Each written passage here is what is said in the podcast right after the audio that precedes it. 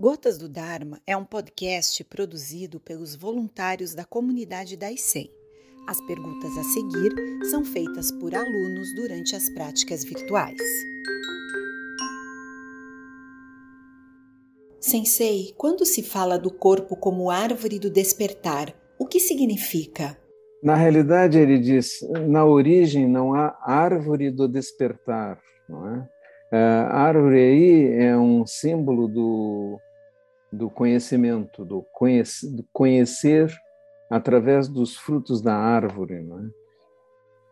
Ah, essas, essas, mesmo com, quando lidamos com traduções, há problemas de compreensão porque palavras são traduzidas, como é o caso de, da palavra espírito, né? que nos textos aparece tantas vezes espírito como sinônimo de mente e como sinônimo de coração, porque em chinês a palavra é a mesma, é Xin. Se formos ler inadvertidamente e não soubermos esses detalhes, acabaremos dizendo: ah, aqui o texto fala em espírito, então espíritos existem. Né? É, não é esse, esse é outro significado do do uso da palavra e por isso pode se causar, podem se gerar confusões.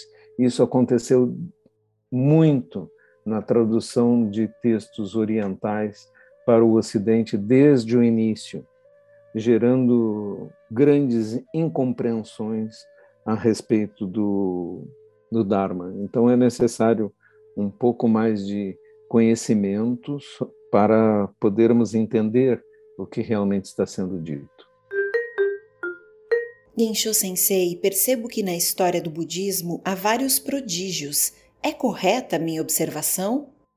Na realidade, à medida que o tempo passa, são é, criadas uh, exageros, né? pontuais a respeito de tudo, e as coisas vão sendo distorcidas para enfatizar as histórias, né? E assim é que se criam as lendas. Eu me lembro uma vez que alguém me viu, me viu ler um texto rapidamente, né?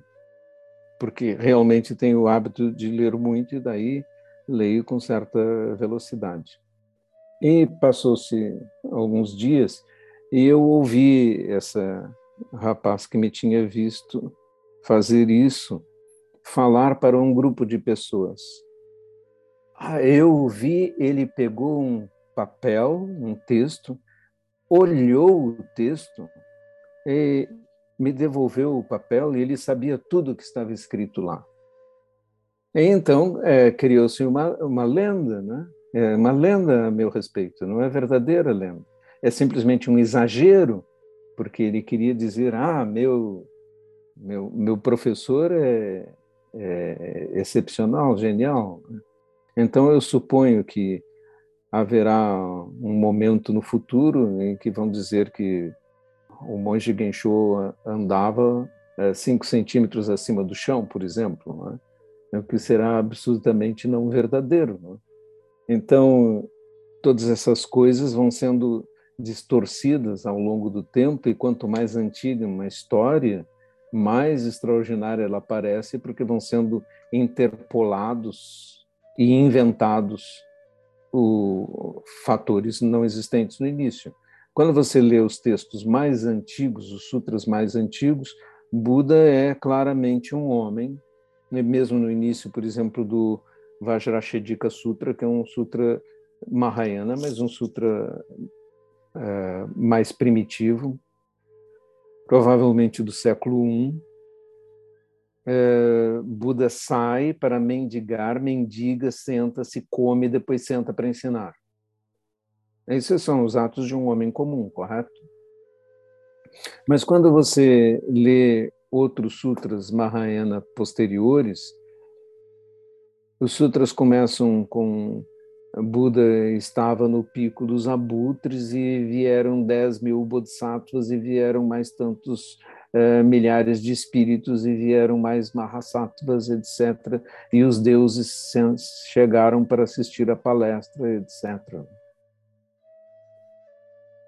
E este, esse é o motivo por vermos prodígios narrados nas, uh, nessas histórias.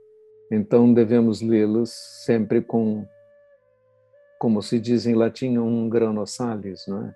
com um grão de sal, não perdendo jamais nossa perspectiva crítica. Sensei, como saber o momento adequado para realizar um primeiro dokusan? Quando você quiser, não é? Não tem... Quando você quiser é, falar comigo, é, simplesmente a gente e vamos falar. Isso será sempre bom, muito prazeroso para mim e isso sempre é bastante produtivo. algumas pessoas vêm para as entrevistas uh, preocupadas porque vão falar com o mestre. E na sua imaginação, o mestre é um ser extraordinário. Então, eu costumo explicar logo no início que sou uma pessoa comum. Depois de alguns minutos, as pessoas relaxam. Não é? Monge Gensho, pela história de Huinen, nesse mosteiro o foco da prática era a leitura de sutras? Quando o zazen passa a ser considerado o caminho principal no Zen, parou de ser visto como o caminho principal depois do Buda? Não, em absoluto. Tanto está que Bodhidharma, que está aí é, mais de mil anos depois de Buda, quando passa nove anos meditando em uma, uma caverna. Essa é a história é, lendária sobre Bodhidharma e todos os mestres posteriores praticavam zazen. Essa era a prática central, era o zazen.